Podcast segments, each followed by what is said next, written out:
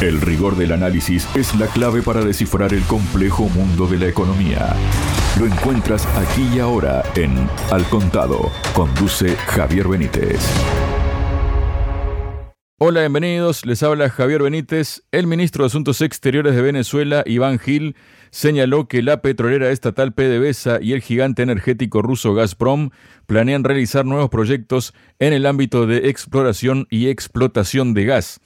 Para hablar sobre este tema y temas vinculados, estoy junto al doctor Miguel Jaimes, director del Diplomado de Geopolítica del Petróleo. Miguel, bienvenido a Radio Sputnik. ¿Cómo estás? Amigos de Radio Sputnik, buen día. Un placer conversar con ustedes nuevamente. Muchísimas gracias a ti, Miguel. Bueno, durante una entrevista con la agencia rusa RIA Novosti, el canciller venezolano dijo que su país está certificando lo que pudiera ser y va a ser seguramente la cuarta reserva de gas natural del mundo, es decir, una potencia energética en gas no solamente tenemos la primera reserva de petróleo, sino que vamos a pasar a tener la cuarta reserva de gas. En este contexto indicó Gil que la empresa Gazprom ya ha trabajado en varios proyectos en Venezuela que se han visto de alguna manera afectados por el régimen de sanciones que se aplica.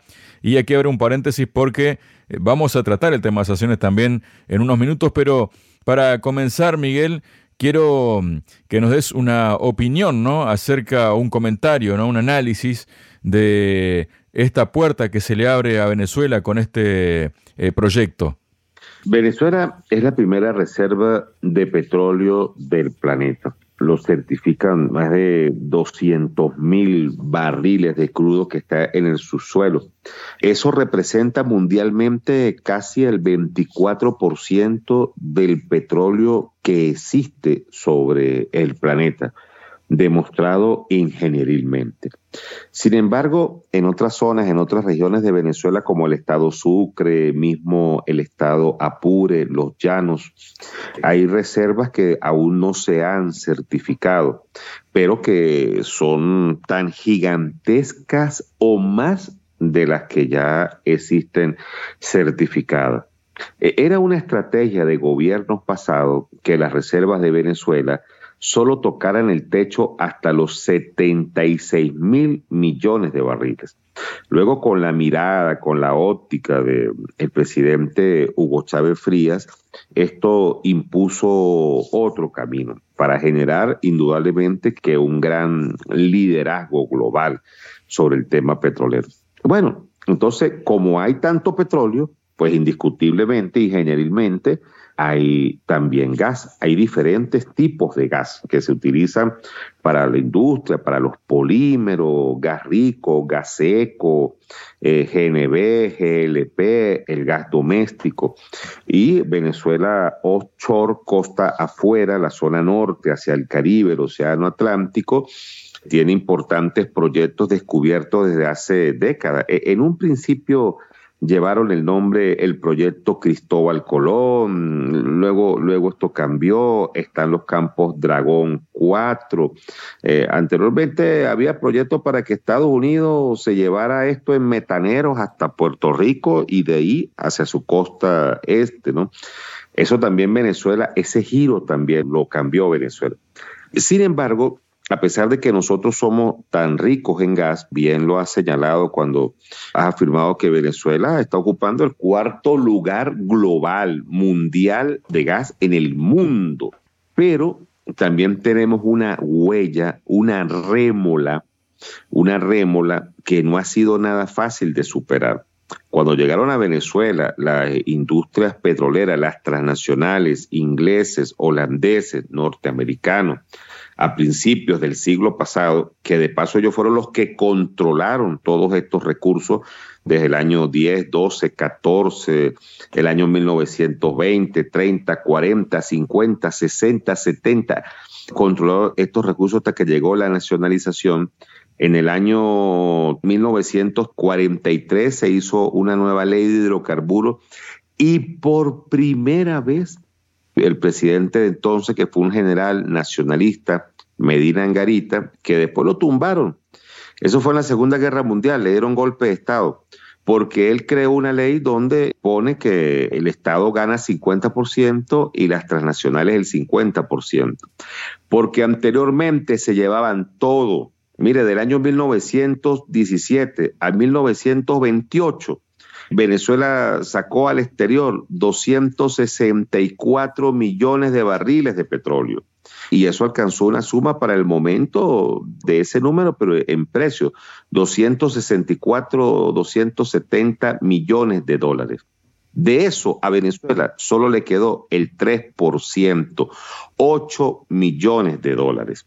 Esa huella ingenieril, ese proceso ingenieril, hizo que solamente fuera tomado y desarrollado el petróleo. El gas se desechó, no se creó una cultura para el gas. Esto se abandonó. Creíamos que esto era un desecho. Pues. Fue tanto la quema de gas en Venezuela que hay que instalar grandes torres, cabrias, que son los llamados mechurrios. Eso es un concepto venezolano. Un mechurrio es una torre que arriba tiene una gran llama que está quemando el gas, porque el gas está asociado a la extracción de petróleo. Y usted tiene que quemar, sacar el gas, porque si no aquello es una bomba de tiempo. Entonces se ha quemado tanto gas y se sigue quemando tanto gas aún, lanzado a la atmósfera, que de ahí salió el venezolanismo mechurrio. Entonces, esa huella nos enseñó ingenierilmente que el gran valor de los hidrocarburos solamente está en el petróleo y que el gas hay que quemarlo, desecharlo, aun cuando se tienen claras experiencias en el planeta de la necesidad del gas. Kuwait, que es un país de la OPE, está dejando el petróleo para exportar gas, dedicarse solo al tema del gas. Con esa conducta nosotros con Hugo Chávez quedamos en el cuarto lugar global de reservas de gas. Luego, como no se cumplieron algunos protocolos, bajamos al séptimo, octavo lugar. Ahora, en una jugada, en una mirada geopolítica, geoestratégica que hace el presidente Nicolás Maduro, de nuevo vuelve a certificar y a cumplir mecanismos de protocolo y volver a darle a Venezuela el sitial que le corresponde de cuarto lugar mundial de gas. Esto indudablemente que le abre comercio. Bueno, recientemente los Estados Unidos que se lo pasa poniendo y quitándole sanciones a Venezuela, que quitó algunas de ellas hacia la zona noreste, hacia el estado Sucre, que tiene límites con la isla de Trinidad y Tobago, para intercambiar el tema del gas. Ok, es, una de las estrategias que hay, ¿no? Y bueno, y esto ha llegado a la firma y a la concreción de, que lleguen metaneros aquí a Venezuela y se lleven el gas. Sin embargo, nos queda por delante una gran deuda, que es montar, desarrollar la industria del gas en Venezuela. Una nación rica, una nación minera con muchos recursos en su subsuelo y uno de los más importantes que, tiene un posicionamiento global y lo va a seguir requiriendo el planeta es el tema del petróleo y en paralelo al tema del gas. Miguel, eh, Gil, como decíamos, ¿no? Se reunió con su homólogo ruso, Sergei Lavrov, en Moscú. Durante el encuentro, el ministro venezolano sostuvo que las relaciones entre Rusia y Venezuela están atravesando en este momento su mejor época. Venezuela reafirma su voluntad de seguir trabajando en el ámbito multilateral con el gobierno de la Federación de Rusia.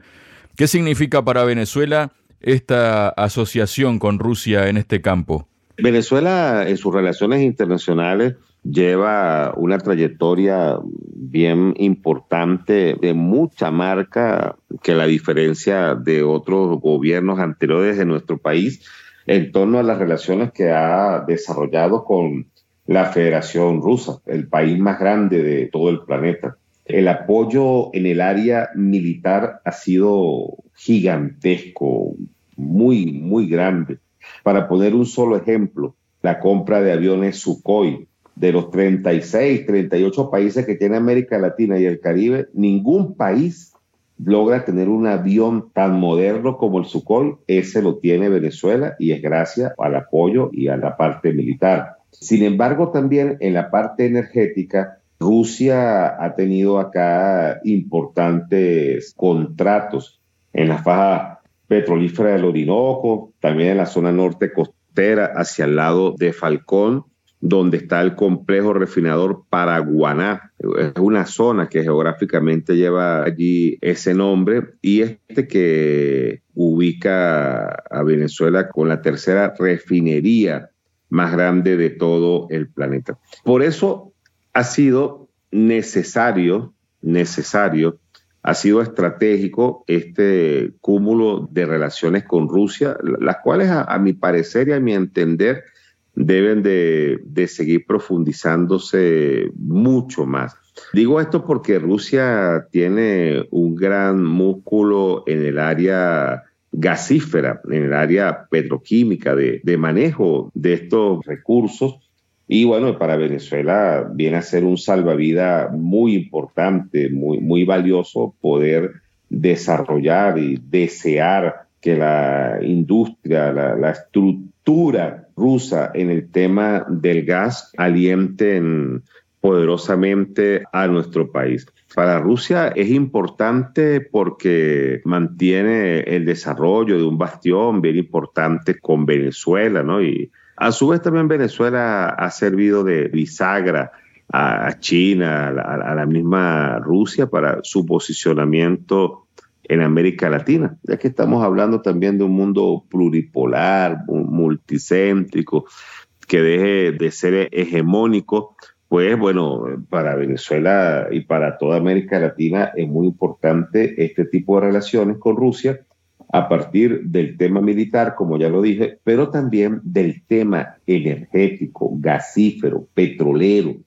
o sea, ciertamente la Federación Rusa ha hecho una centrífuga, una estrella geopolítica de relaciones de gran impacto geoestratégico para buena parte de Europa, la cual hoy en día pues eso, le garantiza paz y estabilidad, aun cuando haya una sola nación que la está atacando militarmente, como es el caso de Ucrania, detrás de Estados Unidos, pero para otros países de Europa no es fácil montarse en contra de Rusia ya que el compromiso de suministro de gas inmediatamente se vería interrumpido. Esa es una forma diplomática de defenderse y también es legítima a partir del apoyo de los recursos.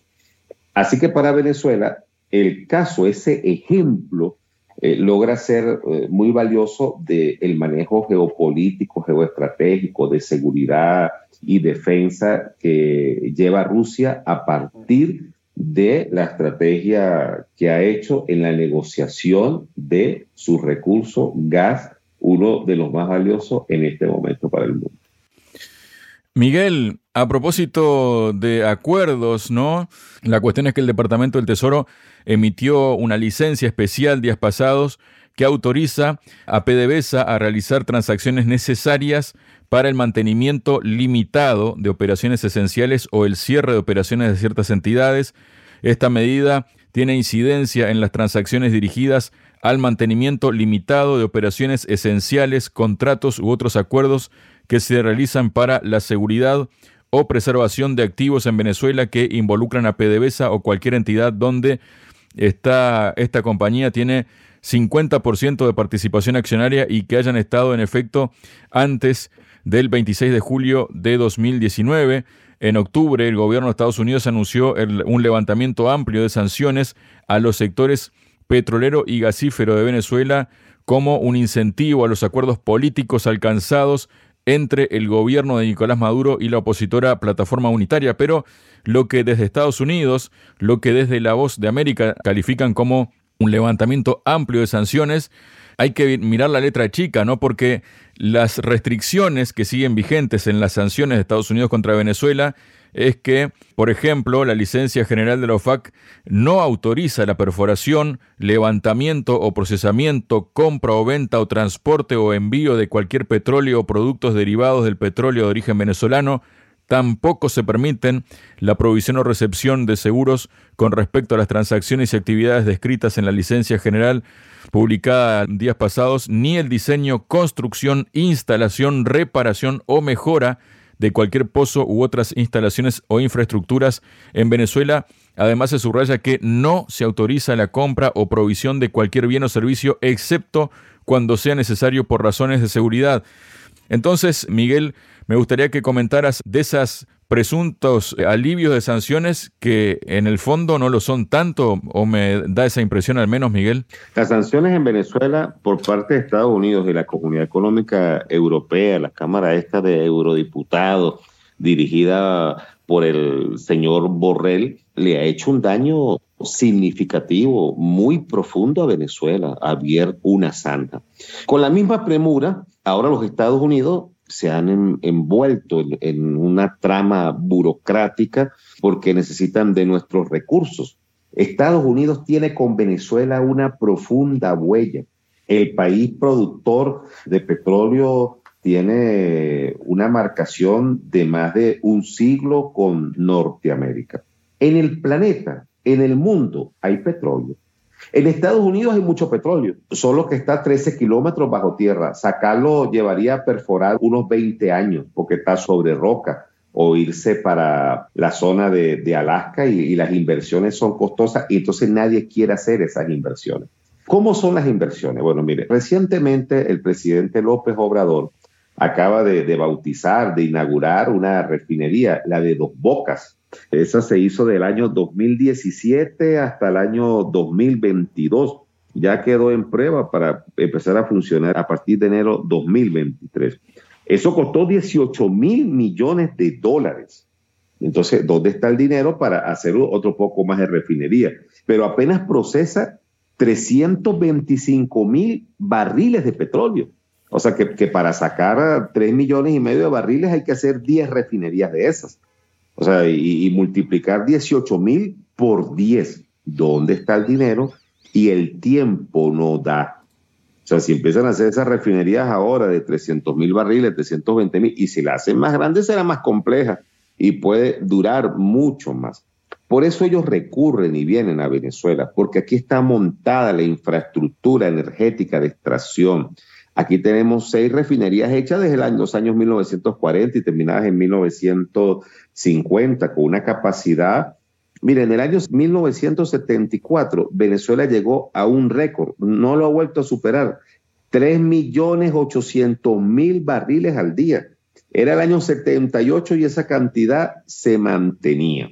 Entonces necesita mantenimiento, reparación, refacción, Inversión, por supuesto, en nuestra refinería.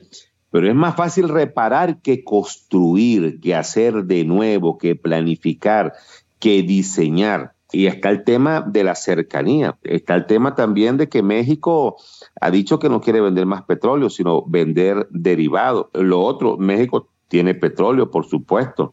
Los campos de Cantarral.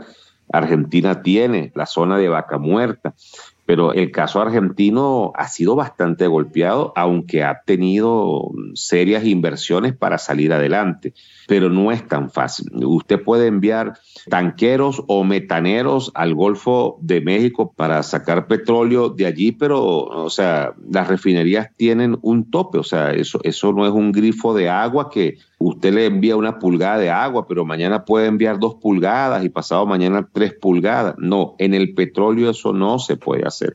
Los Estados Unidos han dicho que quieren explotar el Golfo de México, un área de casi 600 mil kilómetros cuadrados. Ahí mismo fue donde estaba el pozo Anaconda, aquel que hace algunos años reventó y vertió petróleo al océano durante meses. Así que la huella con Venezuela es estratégica. Primero, los Estados Unidos quieren volver a recuperar su mercado. Mercado que hoy en día tiene que negociar entonces con China, que tiene también que renegociar con Rusia, porque Venezuela ha sido una bisagra para ello. Pero bueno, no importa, para todos hay campo, para todos hay lugar. Ciertamente que el daño ocasionado por parte de Norteamérica y de Europa hacia nuestro proceso refinador, hacia nuestra industria petrolera, hacia la extracción de petróleo ha sido gigantesco, ha sido muy grande. Venezuela no cuenta con una flota abierta de navieras para transportar el petróleo, entonces vienen barcos de otros países, algunos que se arriesgaban a venir para acá y sacar nuestro petróleo, pero ese petróleo venezolano cuando se vendía era un petróleo sancionado, como unos 40 dólares menos por barril.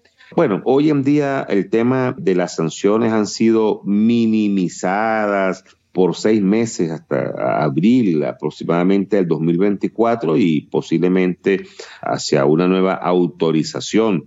Europa sancionaba a Venezuela por 12 meses, ahora la sancionó por seis meses. Igual está sancionada, pero en vez de estar sancionada hasta noviembre del próximo año, bueno, está sancionada hasta el 24 de mayo del el 2024. Entonces, bueno, eh, de eso también se trata la, política, ¿no? De mm, los pasos que la nación venezolana pueda dar para que dentro del concierto internacional nuestro petróleo siga funcionando. y esto lamentablemente va a ser así, porque son las relaciones internacionales que imperan en el mundo. Venezuela no tiene fuerza para cambiar esas relaciones internacionales. Nosotros no podemos pelear con el poder militar de Estados Unidos. Primero que ellos tienen nomás la quinta flota que tienen estacionada en Biden, que son 45 portaaviones de la categoría Nimes, de la categoría Ford, con ojivas nucleares. Venezuela no tiene un portaaviones. Y Venezuela tampoco tiene intención de ir a pelear militarmente con Estados Unidos. Hay otros escenarios. Pero antes de eso, pues también tiene que tratar de lograr, aunque sea en un porcentaje muy mínimo, parte de su independencia tecnológica. Por eso todo el movimiento que ha dado el, canciller, el, señor Iván Gil, también con Rusia, las visitas que ha hecho los principales representantes de la nación rusa hacia Venezuela, los acuerdos, la flexibilización de medidas. Muchas gracias, Miguel. Javier, espero que te haya gustado allí el análisis, hermano. La economía, eje central de lo que pasa en el mundo en un análisis constructivo y sin rodeos. Al contado.